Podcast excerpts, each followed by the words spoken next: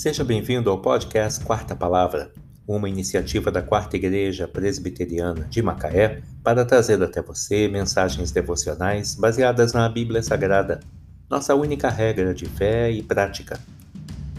Neste sábado, dia 3 de julho de 2021, veiculamos da primeira temporada o episódio 424, intitulado A Regra do Amor, baseado em 1 Coríntios capítulo 8.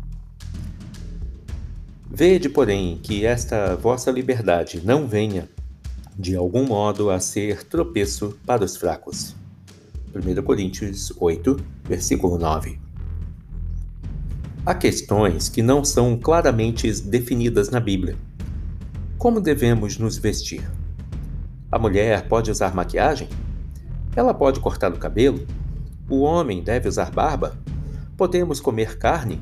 Podemos beber vinho?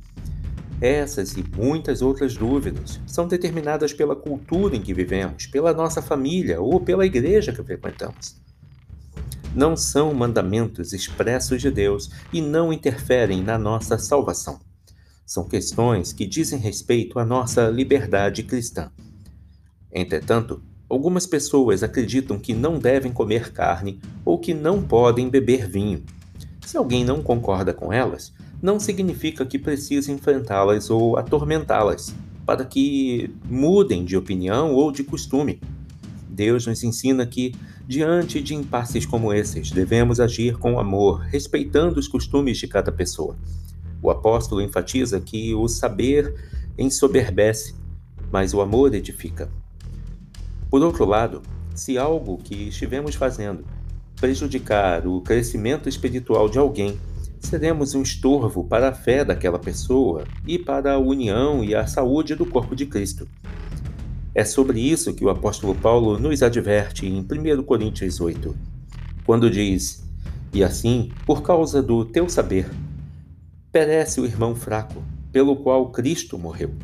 E deste modo, pecando contra os irmãos, golpeando-lhes a consciência fraca, é contra Cristo que pecais.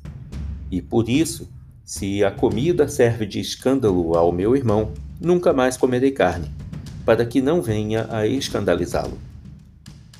Versículos 11, 12 e 13 de 1 Coríntios 8. Como cristãos, preocupados com a salvação das outras pessoas, devemos seguir sempre a regra do amor. Vede, porém, que esta vossa liberdade não venha de modo algum a ser tropeço para os fracos. 1 Coríntios 8, versículo 9. A regra do amor. Mensagem de Jaime Kemp. Que Deus te abençoe.